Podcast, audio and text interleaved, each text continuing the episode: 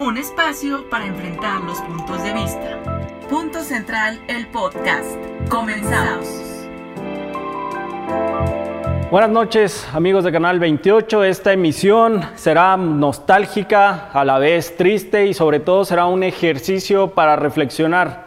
El día de hoy, Norberto, el joven estudiante de la ciudad de Mioki que residía en la Ciudad de México y que estaba estudiando y cursando sus estudios universitarios, fue ya entregado a su familia y ya lo están velando a esta hora en su municipio. Además de eso, queremos hacer esta reflexión muy breve antes de presentar a todos los invitados y sobre todo llevar a todos ustedes un mensaje que dio la mamá que a mí me parece trascendental en este momento que estamos viviendo tan complicado en nuestro país. Ella habla de no culpar a las autoridades, sino de que cada uno de nosotros asumamos nuestra responsabilidad, lo que nos toca, pero también no dejar de hacer énfasis a las autoridades investigadoras y procuradoras de justicia. Desde aquí, y me atrevo a hablar por mis compañeros panelistas, hacemos un llamado al gobierno de la Ciudad de México, a su procuradora, para que hagan una investigación limpia que se integre una carpeta robustecida y con los suficientes elementos para que este caso no quede impune y que también se levante la voz por miles de personas que están desaparecidas en el estado de Chihuahua o que viven en condiciones de vulnerabilidad. Yo creo que debemos de aprovechar estos espacios como punto central para alzar la voz para, por esas personas que en este momento se encuentran en una situación complicada y también desaparecidas. Vamos a hablar ahora de, lo que, de los temas que vamos a desarrollar durante el programa, pero antes de eso voy a presentar a las personas que me acompañan el día de hoy. Se encuentra con nosotros Amin Anchondo, panelista ordinario de Punto Central. Amin, bienvenido. Muchísimas gracias, Gabriel. Mónica Meléndez, bienvenida. Hola, muy buenas noches. Y se encuentra aquí con nosotros Aldo Loya. Les platico quién es Aldo Loya. Antes que nada, Aldo, bienvenido, buenas noches. Muchas gracias, Gabriel. Aldo Loya es un ex candidato a diputado federal en el estado de Chihuahua por Morena, por el Movimiento de Regeneración Nacional. El día de hoy, Aldo dio una rueda de prensa a medios de comunicación estatales donde explicó y donde denunció abiertamente casos de nepotismo en la 4T de Chihuahua. Hablamos de Juan Carlos Loera, él es delegado de programas sociales.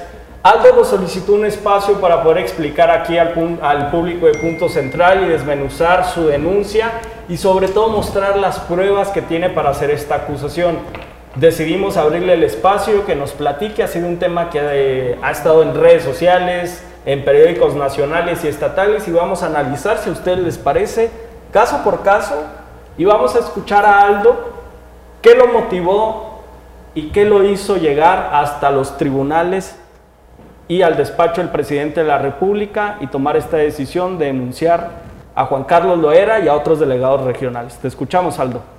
Bueno, primero que nada, buenas tardes a todos ustedes y al auditorio.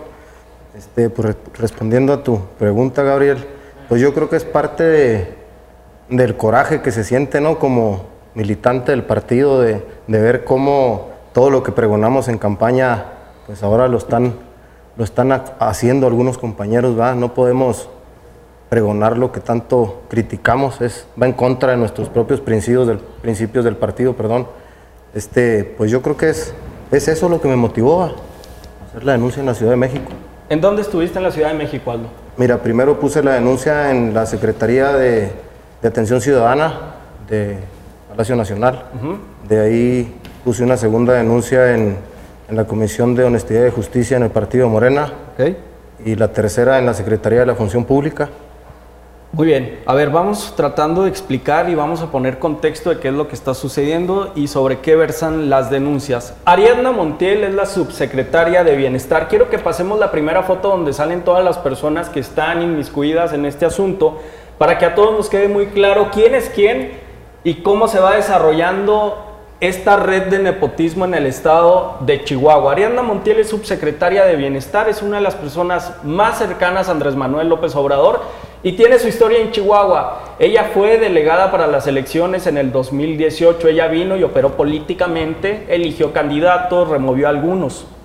Además, Ariadna guarda una relación estrecha de amistad con Juan Carlos Loera, quien es el delegado de programas sociales. Estoy en lo correcto, ¿verdad? Sí, Tú me corriges si voy mal. No, Vamos a poner la primera foto donde aparecen las cuatro personas y aparece Ariadna Montiel, el delegado de Parral, Fernando Duarte, es esa primer foto.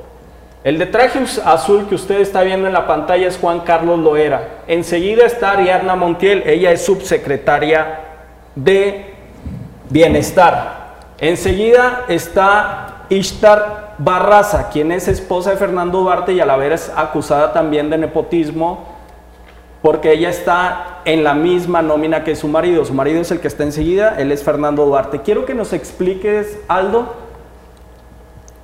quiénes son las personas que están acusadas de nepotismo, cómo lo descubriste y cómo fuiste a hacer la acusación a la Ciudad de México. Juan Carlos Loera es el que está ahí izquierda. Sigue Ariadna Montiel y Luis Fernando Duarte. Ok. Este, pues es muy fácil descubrir la red del nepotismo si te metes a, a todas las, las páginas de la Secretaría de la Función Pública, aparecen todos con sus sueldos, sus puestos, este, todo viene bien detallado ahí. Nos dimos a la tarea de hacer una investigación para todo esto, para tener pruebas bien sólidas, para hacer una denuncia bien hecha. ¿A cuánto ascienden los sueldos que se han impuesto los propios familiares de los delegados? Pues varían, mire, por decir el caso de Luis Fernando Duarte, que tiene a, a su esposa en la nómina, Ishtar Ibarra, ella está con un sueldo de 60 mil pesos mensuales. Este, sigue también por ahí la hermana de Ishtar, con un sueldo de 10 mil, 10 mil 200 pesos, algo así. Este, y Fernando, Luis Fernando tiene también a su primo con un sueldo igual de 10 mil pesos. Tiene también a su tía, otra tía y un hermano. Con los mismos sueldos los tres. A ver, nosotros hicimos una tabla porque quiero que esto quede muy claro para todo el público que nos esté viendo y que vean las cantidades y cómo fue que acomodaron, cómo acomodaron las posiciones. Quiero que pongamos la tabla que nos pasó Aldo Loya, que fue también de lo que presentó en la Ciudad de México, para que quede muy claro cómo está distribuido esta red de nepotismo. Fernando Duarte, como lo vimos, es compadre de Juan Carlos Loera, muy cercano a Ariadna Montiel, que es la subsecretaria, tiene un sueldo asignado de 73.500 pesos. Ishtar Ibarra, quien es su esposa, que trabaja en la misma dependencia, tiene un sueldo asignado de 60 mil 30 pesos. Arelí Barra Barraza, que es la cuñada de Fernando, gana 10 mil 217 pesos. Andrés Alberto Duarte González, que es hermano del delegado, gana 10 mil 217. Sandra Luz González, que es tía del delegado, gana 10 mil 217. Rodolfo González González, que es primo del delegado, gana 10.217. Y por último, Elsa González Luna, que es tía del delegado, gana 10.217 pesos. Antes de seguir con las pruebas, quiero que cada quien emita su postura. ¿Qué les parece? Toda la familia o gran parte de la familia trabajando para la misma dependencia, para la misma nómina. A mí, tú que has impulsado temas de transparencia. Claro, a ver, este, para empezar, el nepotismo es uno de los grandes problemas que ha tenido México en sí. ¿Por qué? Porque estamos hartos de las famosas dinastías o familias que perduran en los gobiernos por años, ¿no? Incluso todavía hasta el año pasado estamos viendo cómo un ex gobernador pues mete a su esposa de gobernadora o un padre mete a su hijo de candidato, etcétera. son cosas que ya no debemos de tolerar y que ya no debemos de ver en este país. Y eso le estoy hablando de los casos más grandes de, de, este tipo de nepotismo, ¿no?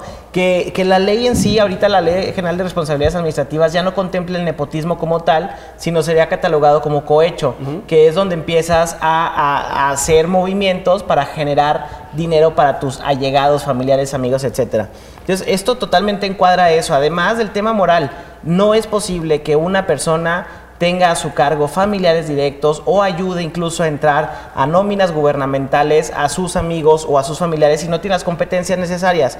Aquí estamos hablando que son tres los subdelegados en, eh, en la ciudad, perdón, en el estado que tienen este tipo de problemas, ¿no? Estamos hablando ya de Fernando Duarte, que lo describiste muy bien, donde está su esposa, su cuñada, un hermano, dos tías, el primo, etcétera, ¿no? Este, tenemos el caso de la delegada de Huachochi, Francisca Contreras, que también tiene la nómina a su hija y a su sobrina, y estamos hablando de la delegada de Delicias, Leticia Loredo, que tiene una denuncia por haber incorporado a su hijo.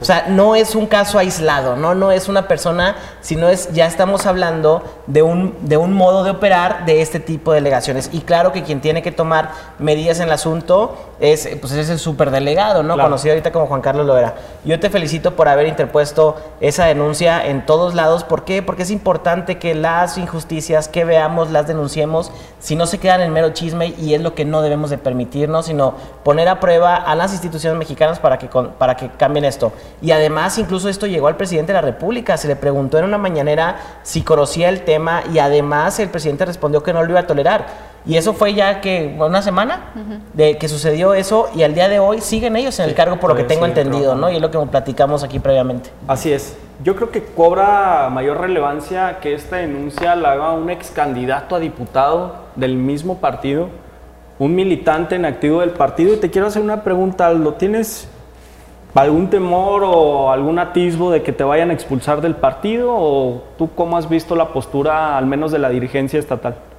No tengo miedo porque yo creo que tengo la razón. Cuando tienes la razón y, la justicia de tu lado, no tienes por qué tener miedo a nada. Si me expulsan del partido, la verdad, no me importa mucho, pero no, no creo. No creo, la verdad. ¿Cuál ha sido la postura del partido? Yo vi una declaración del profesor Martín Chaparro y me pareció al menos congruente en ese tema, no, no hablo de lo demás, pero él mismo señaló que se deberían de inhabilitar de inmediato, como lo mandó el presidente de la República, a los familiares de los delegados. ¿Tú cómo has percibido la postura del partido? Es que ese es el problema. ¿Cómo va a ser posible, verdad, que prefieran tal vez expulsarme del partido que acatar un mando de nuestro presidente, ¿verdad? Porque todos lo vimos en la mañanera, dijo que de inmediato tenían que cesarlos. Entonces, yo creo que la postura del profe Martín pues debe de ser buena y debe de estar al menos de mi lado moral, yo creo, ¿verdad? Porque sabe que tengo la razón.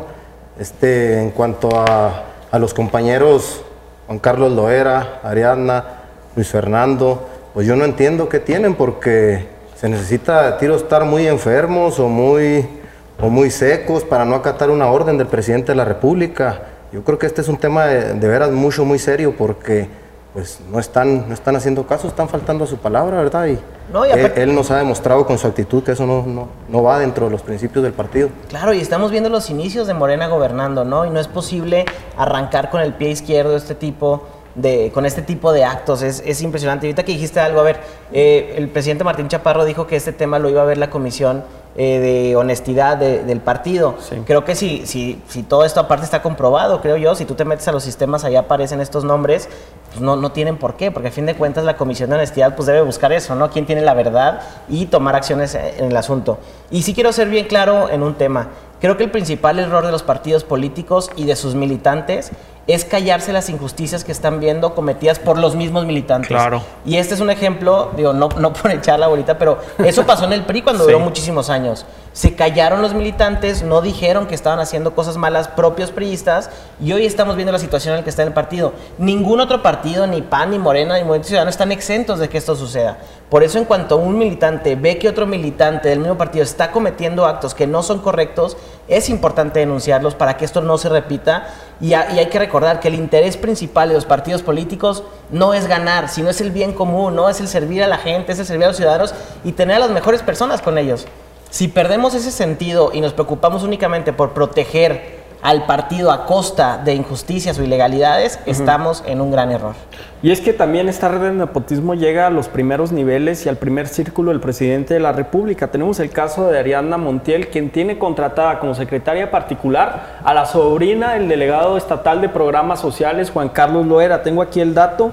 Se llama Mirna Brigitte Granados de la Rosa, sobrina de Juan Carlos, con un sueldo de 60 mil pesos mensuales. ¿Esto qué es? ¿Qué es lo que quiero decir?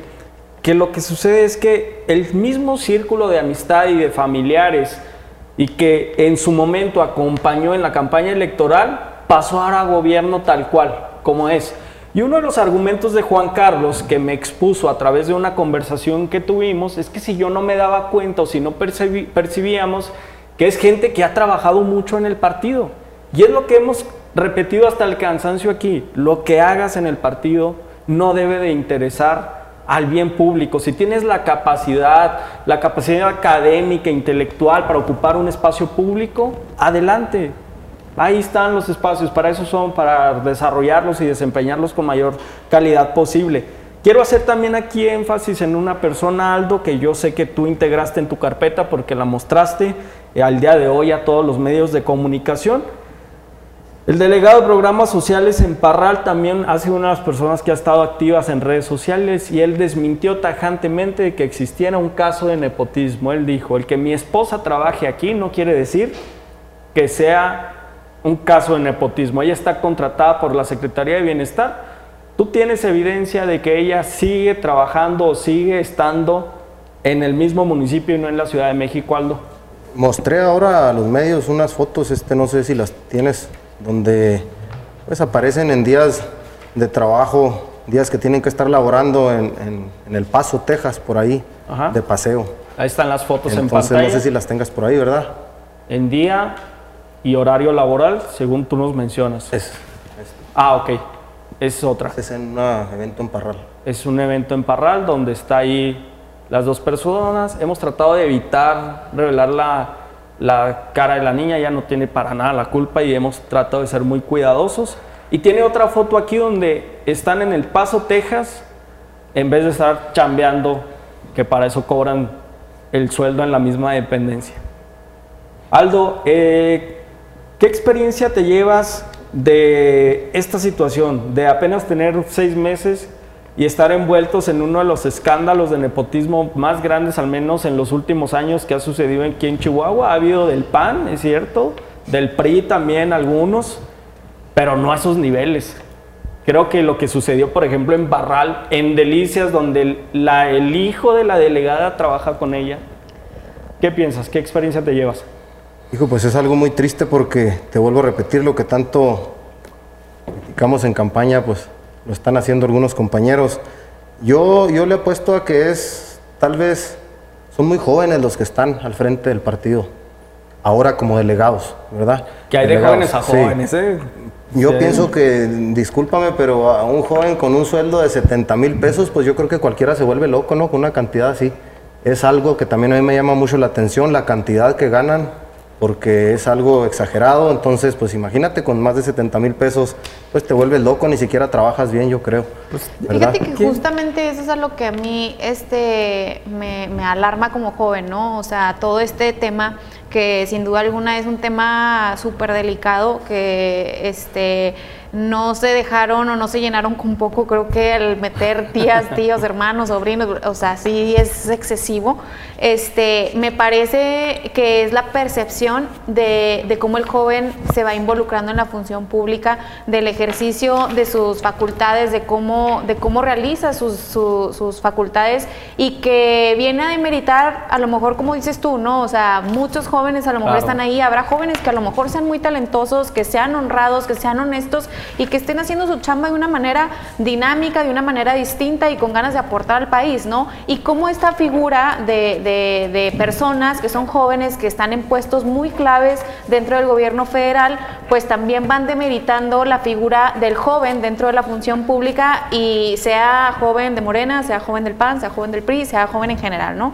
Este, y eso es lamentable, ¿no? El, ver que, el ver que no, que como jóvenes y que como generación, lejos de irnos posicionando y dar este, eh, al mundo una cara de que los jóvenes tenemos capacidad, pues bueno, se vean este tipo de situaciones tan lamentables. Yo no, creo que la juventud, y no comparto esa postura con, con, ni contigo Aldo ni con nadie, que la juventud sea el problema o la edad sea el problema de estos casos de nepotismo y mucho menos el sueldo. Yo desde aquí siempre he dicho, no tengo ningún problema con que a un joven preparado, que se ha este, superado, tenga un buen salario, similar al de la iniciativa privada o incluso superior, pero que lo desquite. Yo creo que estos actos de corrupción tienen más que ver con la moral que con la edad. Al menos es lo que yo pienso. No, con la educación y con la visión del servicio público, ¿no? Creo que aquí es importante saber que venimos por un tiempo a trabajar, que venimos por un tiempo a servir a los ciudadanos, que no implica que en ese tiempo vas a ver todas las medidas posibles para beneficiar a tus propios o cercanos, que es el caso concreto del tema de nepotismo. Y una vez viendo esto, creo que la misma ética y moral te impide hacer esto. Y creo que estamos conscientes de, que esto está mal cuando se hace. Yo creo que no haya nadie que desconozca ya este tipo de situaciones, ¿no? De que no debes de contratar a tus más cercanos, ni siquiera en las empresas se hace, ¿no? Se evita ese tipo de cosas por los conflictos que hay, pues imagínate mucho menos en el gobierno. Además, yo creo firmemente, y es importante decirlo, que la forma de solucionar este tipo de problemas se llama servicio civil de carrera, donde entran las personas por sus capacidades, por sus aptitudes, tienes a los mejores trabajando en el gobierno, tienes a las personas mejor calificadas en el servicio público y además si hay un puesto de ascenso pues se compite y abres la convocatoria pública. ¿Para qué? Para que no tengas que meter ni a los amigos, ni a los cuates, ni a las cuotas partidistas a trabajar en las administraciones y además en los cambios de administración mantienes el conocimiento en lugar de cambiar a todas las personas de un color y meter a personas de otro color y me refiero a los colores partidarios. Este, esas son las soluciones a este tipo de cosas. En México se tiene que empezar a implementar, se tiene que trabajar muchísimo en esto y los partidos políticos entender que esa es la forma de gobernar. Separemos la administración de la política. Los puestos administrativos implican calificaciones y cualidades y, conocimientos y la parte política sí podrá cambiar en base a perspectivas, a visiones, a ideologías pero no mezclemos ambas, que ha sido uno de los grandes problemas de este país. y sabes qué es lo más grave del tema, que no es una red pequeña, creo que es una red muy grande y que no hayan hecho nada a una o ya casi dos, tres semanas de haber sacado este tema a flote, ¿no?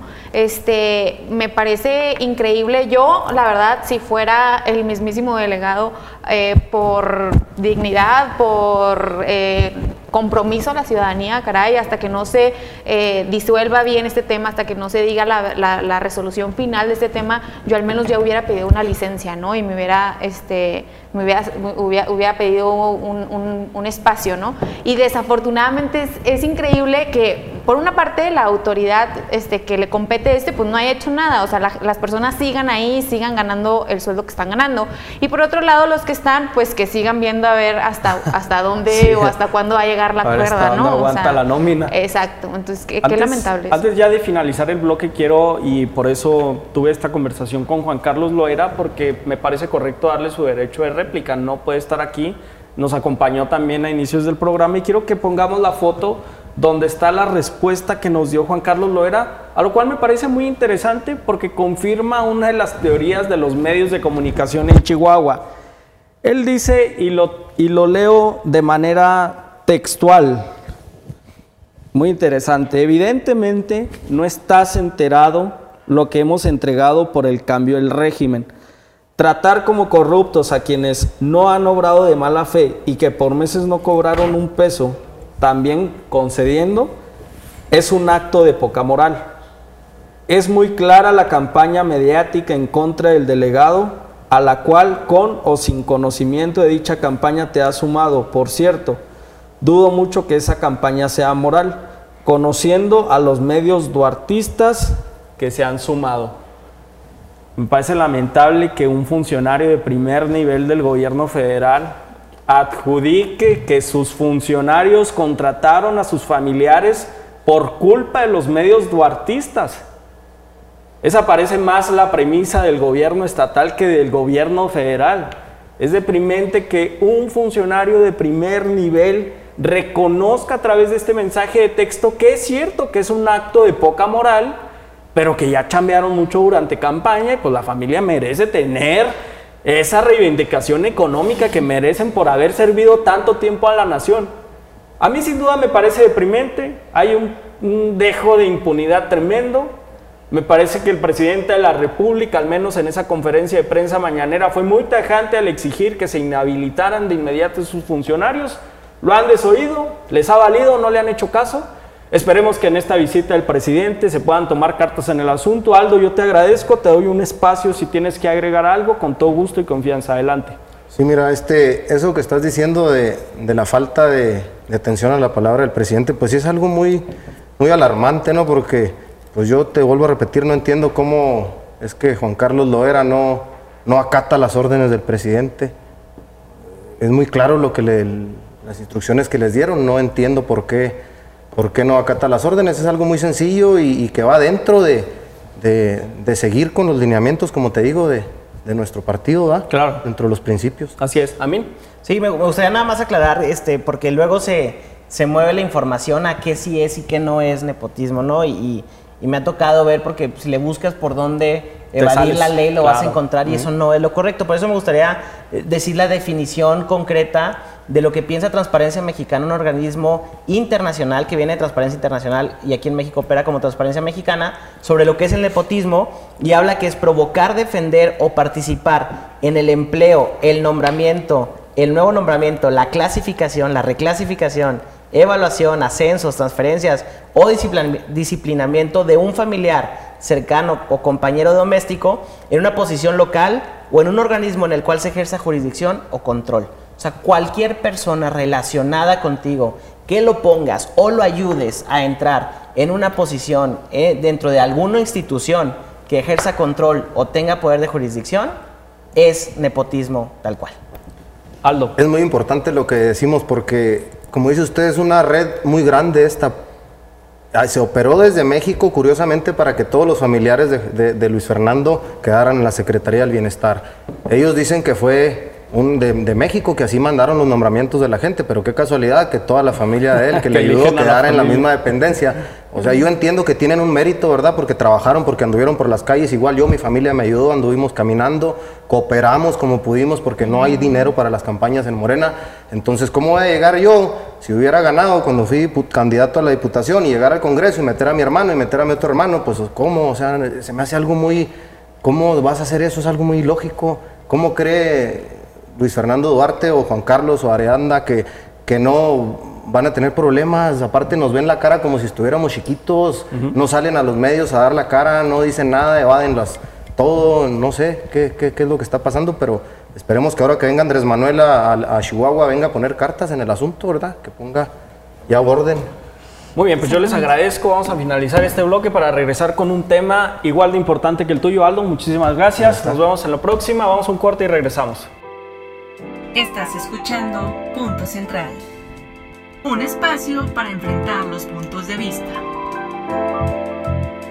Le damos la bienvenida a Jorge Holguín, nuestro amigo. Dame la mano. Tal, querido Gabriel. Gracias por invitarme. Bienvenido al programa. Vamos a platicar de los de la avenida abajo de los aranceles. A ver, Marcelo Ebrard se ha convertido ya en la efigie de los internacionalistas, en el nuevo héroe nacional por evitar estos aranceles progresivos que había amenazado Donald Trump. Vamos a aprovechar todo el tiempo que tengamos para tratar de discutir de este tema. Vamos a empezar con Mónica. ¿Ves tú a Marcelo Ebrard como un héroe y, como, y la política de Andrés Manuel como la indicada para afrontar la locura del presidente de Estados Unidos? No, no, para nada.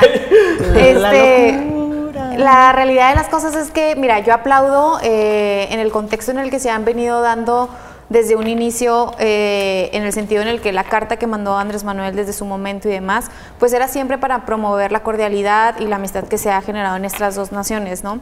Sin embargo, este, bueno, pues tenemos que partir de que una cosa eh, es, es, este, es este tema y otra cosa ya era salir y festejar y, y, nombrar este, a Marcelo Ebrard como el héroe este, del 2019, ¿no? O sea, me parece algo eh, sumamente exagerado y sobre todo porque no podemos dejar de un lado de que todo, toda la afectación que generó esto, ¿no? O sea, si, si México y el gobierno de Andrés Manuel desde un inicio hubiera tenido y hubiera generado una política de contención migratoria, otra cosa sería, no hubiéramos, no hubiera sucedido lo que sucedió, no se habrían perdido miles de millones de pesos eh, y bueno, pues de entrada también no nos hubieran bajado las calificadoras este, a, a una calificación negativa como lo hicieron, ¿no? Entonces yo creo que México no ganó del todo, creo que también Estados Unidos jugaba la parte en la que todos sabemos cómo es Trump y, es una parte y una estrategia más que nada política y, que también te sabíamos que ellos forzosamente iban a tener que llegar a un acuerdo porque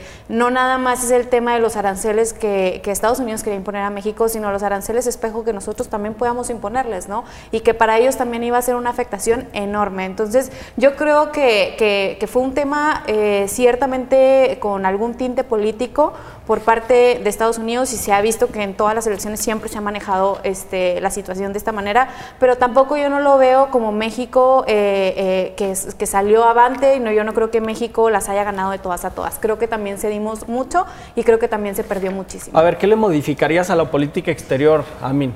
A ver, yo, yo quiero arrancar el tema antes de contestar tu pregunta, eh, que este tema se tiene que ver en dos vías. no, no lo podemos ver en un solo canal. ¿Por qué? Porque tiene la parte, digamos, moral, la idealista o el deber ser, contra la parte pragmática del cómo estamos ahorita y, y, lo que sucede en el contexto internacional.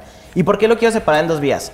Porque si nos vamos por la parte ideal o el deber ser, pues Estados Unidos no tendría por qué estar dando órdenes al país o logrando este tipo de consensos donde va un mexicano y cede ante muchas cosas. Esto no debería estar sucediendo. Incluso tampoco podríamos estar hablando del tema de migración lo hemos dicho y lo dije creo que la, vez pasada, eh, esto no se acaba a billetazos, ¿no? El tema de migración es un tema que tiene toda la vida, es un tema que desde, o sea, nos vamos hasta los homo sapiens, ¿no? Y cómo América fue conquistándose. Es más, hablaríamos de los primeros migrantes viniendo de Estados Unidos hacia México si nos vamos hasta allá. Esto es, un, esto es parte de la historia humana, del ser humano. Entonces, no se acaba con dinero, ni se acaba con muros, ni se acaba con ningún tipo de barreras.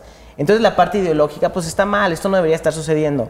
La parte pragmática es así estamos, dependemos de Estados Unidos en un gran sentido, Nuestra, este, nuestro eh, sistema económico pues depende en gran medida de la exportación que tenemos hacia Estados Unidos, incluso la importación que tenemos de alimentos de ellos, nuestro estado, concretamente es el estado con mayor exportación hacia Estados Unidos, entonces sí está directamente relacionada a nuestra economía. Y claro que si el señor Donald Trump que se levanta en la mañana y dice le quiero poner una arancel a México, pues obviamente pone a temblar a la economía mexicana y es cuando vienen las repercusiones de las que hablaba Mónica, de que bajan las perspectivas de crecimiento, bajan también las calificaciones por parte de las calificadoras que son americanas, valga, la, valga la aclaración, porque sí hay una influencia al respecto y sí nos pueden generar una crisis económica en cualquier momento.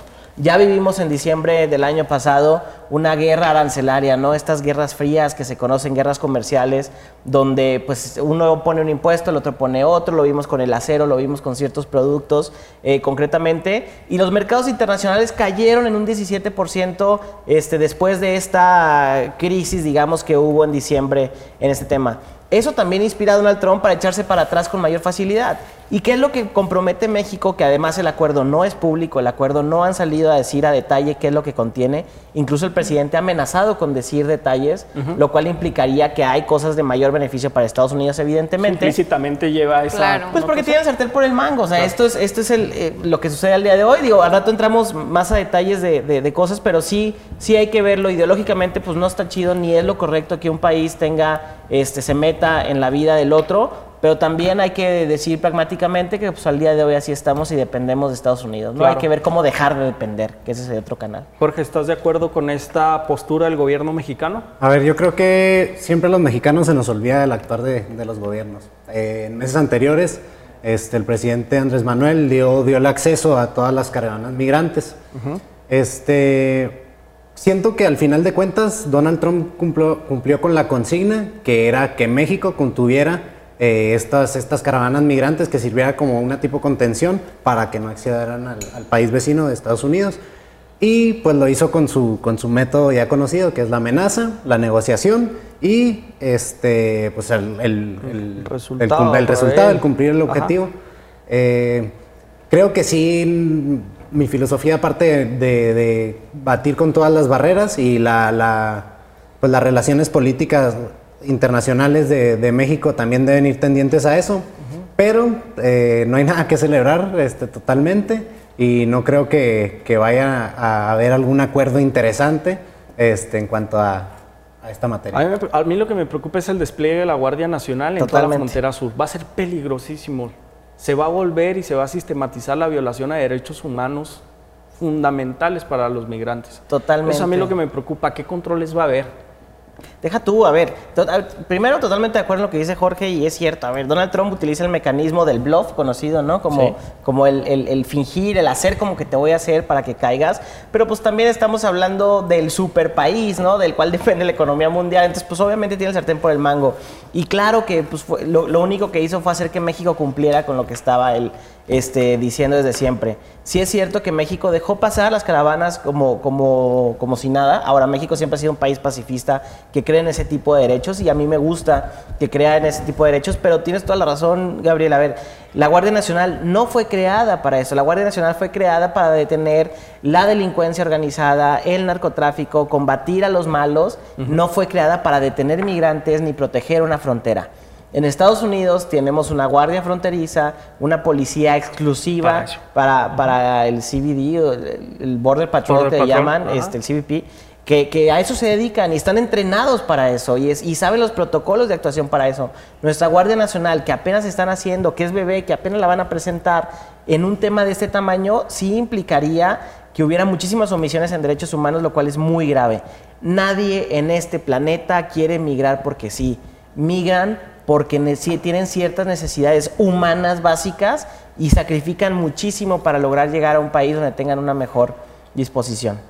Y sabes qué, a mí me preocupa también muchísimo que parte de los acuerdos de los que se han estado mencionando es que todas aquellas personas que entraran por la frontera sur y que estuvieran pidiendo asilo eh, a Estados Unidos, que mientras se les arreglaba todo este tema los iban a devolver a México, ¿no? Y fue una de las cosas que México avaló. Entonces, a mí me preocupa, por ejemplo, toda esa gente, con qué recurso y con qué presupuesto también y con qué infraestructura México va a responder a las necesidades de esas personas, ¿no? Porque desde luego que implica eh, algún costo, ¿no? Y, y, toda una infraestructura. Entonces, también es delicado pensar en que toda todas las personas que no van a ser recibidas allá, pues van a tener que venir y recalar acá, ¿no? Bueno, ese es el tercer país seguro pero México no entra en ese supuesto jurídico que es a través de un convenio eh, en Ginebra, si mal no recuerdo, porque es eso, carece de la infraestructura y además, ustedes saben, toda acto de autoridad debe ser fundado y motivado y no hay un marco jurídico para que México se convierta en ese tercer país seguro. Pero yo No, no, pero es, es, parte de lo que han mencionado, o sea, es parte de lo que mencionó Marcelo Ebrard. No, no, yo no, estoy de acuerdo en este eso. Te voy a decir por qué. Porque, o sea, obviamente, bueno, si quieres tú adelante. Sí, adelante. a ver, yo lo que digo es que no, no es así como tú dices. A ver, Donald Trump mencionó que quería nombrar a México como, tercer, país, seguro. Y no o sea, él quería luchar porque eso sucediera y no fue así. Este, lo que lograron en la negociación fue, a ver, quítate esa idea, Donald Trump aceptó quitarse esa idea a cambio de recibir a 8 mil personas con ciertos derechos, que, igual y tú los conoces más, pero con ciertos derechos donde sí recibo 8 mil personas que están en un trámite migratorio para ingresar a Estados Unidos de forma ordenada, ya sea por una solicitud de protección o, cualquier otro tipo de trámite o asilo político. Son los derechos básicos de, educación, salud, vivienda. Claro. Este, y otra cosa importante que yo sí quisiera mencionar es que no existe un empate en las agendas de los gobiernos estatales con la agenda eh, del gobierno federal en cuanto a migración se trata. Sí, ¿Por qué? Porque, porque, el presidente Andrés Manuel, claro, quiere que a lo mejor en un principio era así, que pasen todos los migrantes, y los gobiernos estatales no tenían ni la infraestructura ni el presupuesto. Y eran los que estaban absorbiendo el recurso. Exactamente. incluso los propios municipios, ¿no? Por ejemplo, Juárez, vimos al alcalde que decía, ya no hago para que me alcance porque pues no tengo el presupuesto para este reto, ¿no? O todo lo contrario, o sea, municipios que de plano sí decían, ¿sabes qué? Yo no puedo. Sí, este, Y bueno, esto es una, esto es una parte sin, sin estar eh, a ciencia cierta sabiendo de qué, de qué nos habla todo ese acuerdo, ¿verdad? Porque es como dice a mí, no, es un acuerdo que que pues realmente no se ha dado a conocer este, con especialidad de principio a fin, ¿no? O sea, muchas de las cosas son especulaciones. Y una segunda cosa que a mí también me preocupa es que al vivir este tema y al estar en este conflicto y en, este tema, en estos temas con Estados Unidos, que se presentó justamente la reunión del G20, en donde estas reuniones son precisamente para eso, para poder tratar temas de contexto internacional, alguna problemática con alguno de los países, temas de, este, de, medio ambiente, bueno, de corrupción y de muchos otros temas más, ¿no? Y que México pues realmente no le haya dado esa, e, esa, esa prioridad, que México no le dé esa importancia y que diga, ¿sabes qué? Pues no me interesa que ir. al G20 tampoco iba a garantizar una solución. No, y este los temas del G20 Pues no, o sea, no iba, no, iba, no iba a garantizar, o sea, a lo mejor no iba a garantizar, pero, pero a mí sí me parece muy importante, más, en este, más en este contexto en el que nos encontramos, que sí hubiera estado la representación del presidente allá. O sea, Digo, habrá quien no esté de acuerdo. Quiero rescatar el punto de Jorge porque me parece fundamental cuando se le tomó en cuenta a los gobiernos de, los estados fronterizos en esta negociación. Exacto. el peligro que implica desprender a los gobiernos del estado de estas mesas de negociación. Ni siquiera vas con las herramientas ni un conocimiento de qué es lo que tienes y qué no puedes ofrecer. Y a los gobiernos locales, que en el caso a lo mejor de los tratados internacionales, si bien son o sea, aceptados por, el, por, el, por, el, Estado mexicano, los gobiernos locales a lo mejor no tienen ni, los conocen. Ni los conocen o no tienen la infraestructura para poderles dar el o reconocer esos derechos. Claro, que si implica un reto, o sea, ser el, tercer país como lo que quería hacer Donald Trump, se necesita para empezar, así de, chaleco, que en el presupuesto, en el paquete económico de ese año fiscal, se destine una partida para poder sobrellevar todo lo que implica recibir y albergar a los migrantes, porque les tienes que ofrecer salud, seguridad pública, acceso a todos los servicios, como si fuera parte de un ciudadano durante un tiempo establecido. Ahorita, en este momento, no hay condiciones. Vamos a, a casos específicos. Tijuana, no veo por dónde pueda recibir. Juárez, menos. No, a ver, y es que, es que el punto es aquí, y, también tenemos que ver la otra perspectiva. Ninguna ciudad del mundo está preparada para recibir masivamente a ningún tipo de migrante. Este, pero también hay que ver, pues Estados Unidos, nosotros estamos llorando porque Estados Unidos trate bien a nuestros migrantes, les dé la oportunidad de trabajar, los reconozca, no les quite el DACA, por ejemplo, el, eh, que es una, un diferendo que hizo Obama para que los jóvenes que llegaron allá en una edad eh, muy temprana este, tuvieran acceso a ciertas cosas, ¿no? Una licencia de conducir, un acceso al trabajo, a educación, etc. Y queremos que eso suceda. Y pues también tenemos que sacrificar nosotros lo que tengamos que hacer para ayudarle a la gente que viene de atrás. O sea, tenemos que tener esa perspectiva. Para nadie, para nadie es lo mejor, ni siquiera para ellos, pero sí tenemos que ver la forma en la que logremos atender un número de, de migrantes. Tienes razón, a ver, pues no hay presupuesto para ello, lo entiendo, pero tendrán que tener alguna medida. Pero tampoco podemos salir con las tonterías de que con el dinero de cuando se vende el avión presidencial vamos a mitigar ese tipo de, de gastos, porque no es cierto, para empezar ni alcanza, y otra cosa, no sabes ni cuándo se va a vender y esto lo tienes el problema el día de hoy, yo no creo que se venda el avión presidencial, este, sinceramente, ahí lo tienen escondido en Estados Unidos solo para que no se hable del tema. Y esas no son las respuestas que debemos de tener de parte del gobierno mexicano. Ahora, eh, lo que hablabas de si Obrada ahorita es la maravilla, no, no es cierto, ¿no? Eh, sería un Saving México 2.0, ¿no? cuando Peña Nieto salió en aquella portada de la revista Times en Estados Unidos, este, la revista, sí, sí, Times, Este, en Estados Unidos, donde decía que está salvando al país. Y no es cierto, a ver, simplemente logramos parar por este periodo una declaración de Donald Trump. Que un periodo cortísimo, ¿eh? 45, días. Oye, ¿qué es, eso, ¿qué es, eso, de en 45 días nos volvemos a juntar a ver cómo vas con tu tarea, eh, pequeño hijo? O sea, eso no es, eso es lo que digo que no está bien. Eh, ahora sí, el tema internacional, eh, el tema concretamente de migración se ve en Naciones Unidas, el, el, G20 es un tema meramente económico, y de tratados de libre mercado y todo eso, eh, pero la, la, ONU justamente ahorita está llevando una convención. Ahora, las convenciones no es de que se junten una semana y listo, no, pueden durar años. Las convenciones de las que hablamos ahorita históricas, Ginebra, de La Haya, etcétera, pues duraron muchísimos años poniéndose de acuerdo. Ahorita se está llevando una en la ONU donde se viene la tendencia de que la migración sea un derecho humano y los países tengan que acoger a personas que vienen de, de países con problemas serios, ¿no? Entonces, son ese tipo de tendencias hacia donde va el mundo y tenemos que empezar a trabajar en ellas. Y concretamente el tema este, pues qué bueno que se logró parar el tema arancelario porque nos hubiera puesto una friega como país, como, ser, como, como mexicanos en nuestra bolsa de un día para otro, porque sí se escucha muy lejano, ¿no? Un arancel. Eh, que suben en la exportación. ¿Qué es un arancel? Pues es un impuesto a todos los productos que compramos nosotros para vivir diariamente. ¿Qué productos? La pasta de dientes, el jabón, que usan, todas esas son marcas americanas, muchas veces fabricadas allá, que subirían inmediatamente un 5%, luego un 10, luego un 15 y así nos vamos, ¿no? Si se hubiera dado este arancel progresivo, en un mes, al menos en un mes, el IVA, y es fuente de Marcelo Ebrard, tendría que haber subido un 10%. la recaudación. Sí. Imagínate lo, que, lo que pegaría a los bolsillos de los mexicanos. Y fíjate, rescato uno de los puntos de lo que estábamos hablando. Marcelo Ebrard, me parece a mí que es un tipo muy capaz para ocupar el cargo en el que se desempeña.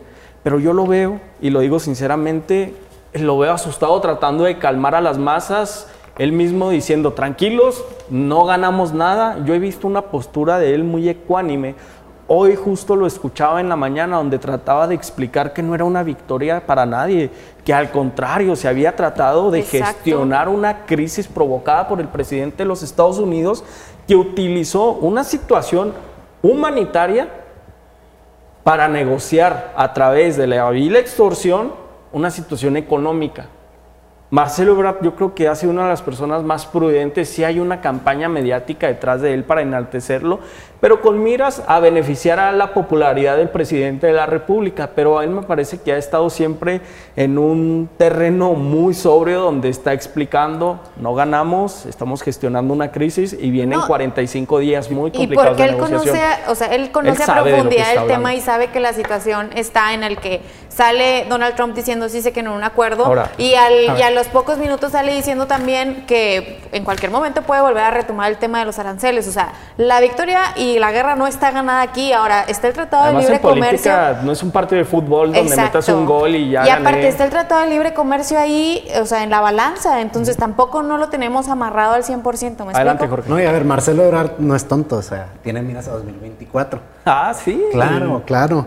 Este, y hablando, retomando lo que decía Min de, del avión, de la venta del avión, es una pésima respuesta y ese tipo de políticas a corto plazo es las que ha ido que Morena vaya en decadencia poco a poco. La verdad, yo sí veo que cada vez es menos la aceptación a, la 4T.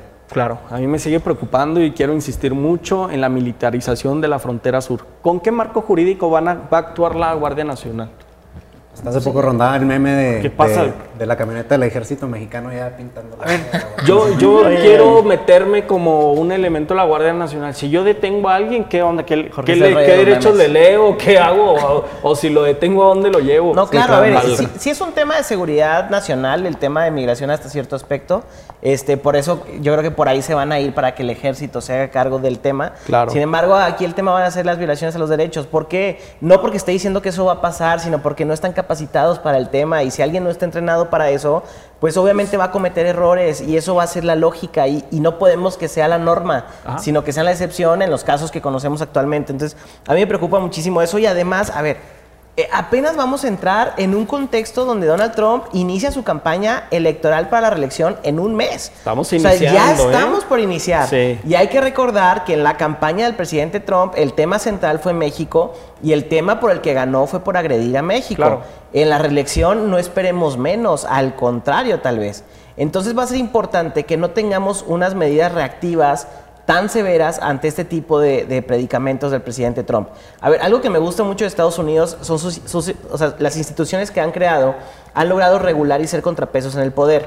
Por más que tengan a un presidente que lo podrán catalogar loco, lo podrán catalogar como pragmático, economista, lo que quieras, pero hay un, hay un Congreso que le ha detenido muchísimas cosas, ¿no? Hay un Congreso que ya en una ocasión le dijo, hey, espérame tantito, no puedes subir los aranceles en este nivel de esta forma. Luego se fueron los tribunales, etcétera. Pero tienes a un Congreso que lo ha logrado frenar. Sin embargo, eh, eso no impide que México reaccione ante esto y que los mercados internacionales reaccionen ante, esto. Y hay que tener ese, ese callo, creo yo, o esa piel un poquito más gruesa para saber cómo, cómo, cómo es el presidente Trump. Incluso él tiene un libro donde antes de ser presidente, cuando era empresario famoso, digamos que tenía su programa en televisión, pues él decía, mi, eh, ajá, él decía, mi forma de negociar es por medio del bullying, digamos, ¿no? Es por medio del blofeo donde tú simulas que tienes algo, no lo tienes, pero el otro cae. Claro. Este, y eso hay que tenerlo bien en el contexto porque si lo retoma, qué deprimente. Eh, un año de campaña en Estados Unidos nos va a hacer garras como país y seguimos en este Ver al presidente de Estados Unidos con un supuesto documento donde alardea ante la prensa, aquí tengo el acuerdo que hice con México, pero no se los voy a mostrar. Exacto. y, pensar en el peor de los casos, ¿qué pasa si la Guardia Nacional no cumple con las tareas que se le fueron consignadas? Donald Trump con toda la legitimidad va a imponer otra vez los aranceles. Por supuesto. Exacto. Ahora también de un hilo muy delgado. Exacto, pero también, a ver, los mexicanos y tenemos que creérnosla, somos la treceava economía más grande del mundo. No somos un país pequeño, no somos un país este, pobre en el sentido de lo que representamos como nuestros recursos o nuestro PIB o lo que producimos. Somos una gran economía. Hasta cierto punto Estados Unidos también depende de nosotros. Y también Estados Unidos tiene miedo de que nos aliemos con China, o empecemos a trabajar con otros países vendiéndoles nuestros recursos. ¿Por qué? Porque ahorita le vendemos el acero y le vendemos muchísimas cosas a Estados Unidos que podemos empezar a venderlo a Rusia o China y eso pondría a temblar en cierta forma a Estados Unidos. Y es importante también creer lo que tenemos. Claro. Nuestros niveles de negociación no son de pedir favores únicamente, sino ya vimos cómo él también se dio a ciertas cosas Pero si no nos creemos ese tamaño que tenemos como economía mexicana y lo que representamos ante el mundo, pues nuestra capacidad de negociación va a ser menor. Oye, y yo voy a emitir una postura demasiado burgués, pero debo de reconocer cuando las cosas se hacen muy bien. Me pareció extraordinaria la comisión que se hizo para que asistiera a Washington por parte de del Consejo Coordinador Empresarial y también de las cámaras empresariales de Estados Unidos. Además de la de Relaciones Exteriores y del gobierno mexicano, estuvo un grupo de empresarios negociando e influyendo y proveyendo de información a la comisión que está el gobierno negociando. Yo creo que eso también fue un contrapeso que fueron de gran valía para que se detuviera esta acción ilegítima e ilegal del presidente Donald Trump, porque también hay que decirlo, hay, hay visos de ilegalidad en esta imposición de los aranceles, al menos jurídicamente existe un articulado donde se le prohíbe fijar estos aranceles y sería materia para promover algún recurso ante un órgano jurisdiccional internacional, pero duraría meses, meses o años. Aparte la OMS, es que es donde caemos en lo mismo, ¿no? La Organización Mundial del Comercio, la OMC, perdón, este, pues está subsidiada por Estados Unidos en su primer, claro. Es el papá de la, de la Organización Mundial del Comercio, ¿no? Incluso ellos dijeron, pues nos salimos y punto, y quiebra. Entonces, eso no es el chiste. Y eso que dices que comentas, creo que México aprendió a negociar de esa forma desde que se negoció ahora el, el TIMEC, el Tratado de Libre Comercio Nuevo. ¿Por qué? Porque se llamaban los cuartos de junto en ese momento. A mí me tocó participar en dos rondas en Estados Unidos cuando el Tratado de Libre Comercio, porque se llevaban a la Coparmex, Canaco, Canacintra, el CCE, todos se iban y se sentaban literalmente en un cuarto al lado a estar analizando cualquier situación y estar cabildeando y haciendo lobbying, como se llama en Estados Unidos, que aquí es el cabildeo, con empresarios americanos, con estados que dependen mucho de las, de las exportaciones que hacen a México, pues ¿para qué? Para que también hagan una presión a Estados Unidos. Por ahí va a ser un punto medular en esta elección que viene, ¿no? Restringe ciertos productos eh, en ingreso a México y empieza a generar malestares en estados que son esenciales para el republicano. El electorado republicano de 50 para arriba, 50, 63, 65 años es oro para Donald Trump. Ahí se concentra gran parte de sus victorias. Ya no se nos acabó el tiempo, me despido. Jorge, muchísimas gracias. ¿Alguna conclusión del tema? Eh, pues yo quisiera emitir una postura, quisiera que los gobiernos locales se, se intervinieran más en, en, pues sí, en la política internacional, si bien a lo mejor no es una, una facultad expresa en nuestra Constitución, diversos tratados internacionales pues ya hablan acerca de este tema y creo que es importante cuando existe un vínculo de los gobiernos locales de nuestro país con los gobiernos locales de Estados Unidos y se crean esos vínculos, es más fácil tratar los temas eh, a nivel nacional. Entre más canales de interlocución haya, más beneficio va a haber para todos. Aminan Chondo.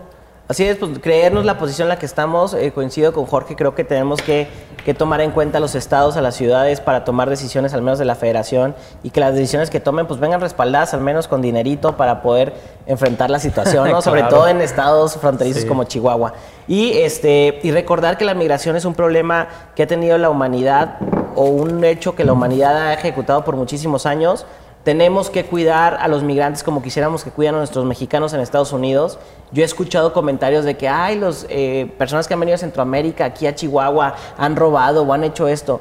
Pues no cataloguemos a todos como un hecho que hizo uno, como no nos gusta que Trump nos catalogó en aquel entonces como que todos éramos secuestradores o todos éramos violadores. No es así, son seres humanos que hay que ver cómo les ayudamos hacer los sacrificios que tengamos que hacer, pero sí meter en un marco jurídico este hecho y bueno, y creernos como país lo que representamos ante el mundo, lo que somos como mexicanos, para poder negociar cada vez mejor. Coincido contigo. Mónica, tus conclusiones. Eh, no, pues yo este, considero que debe de permanecer la cordialidad entre ambos países, creo que es lo que nos conviene a unos y a otros, y creo que más que nada hoy en día, pues cuidar eh, cómo va a ser todo este proceso, ¿no? A lo que se ha comprometido México, eh, cómo se va a cumplir, cómo cómo vamos a también a, hacer que aquí prevalezca la ley, los derechos humanos y demás. Y sobre todo también, pues bueno, tener este, medidas de acción, porque pues bueno, estas, todo, todo este contexto, pues a fin de cuentas ya está eh, eh, refiriéndose a fuga de capitales. ¿no? Aquí en Chihuahua ya hubo un anuncio importante de una empresa muy importante que se va a retirar, sus 7.500 empleos. Entonces, pues me parece delicado que lejos de estar promoviendo a México en el exterior y tratando de atraer inversión extranjera, pues que las empresas que ya están establecidas aquí nos estén dejando de ver como una opción. Les agradezco mucho su presencia, como siempre, como cada miércoles por la noche. Estoy muy contento de que asistan. Jorge, bienvenido otra vez y muchas gracias a ustedes por eh, vernos este miércoles. Nos vemos la próxima semana. Un espacio para enfrentar los puntos de vista. Nos vemos en el próximo punto central.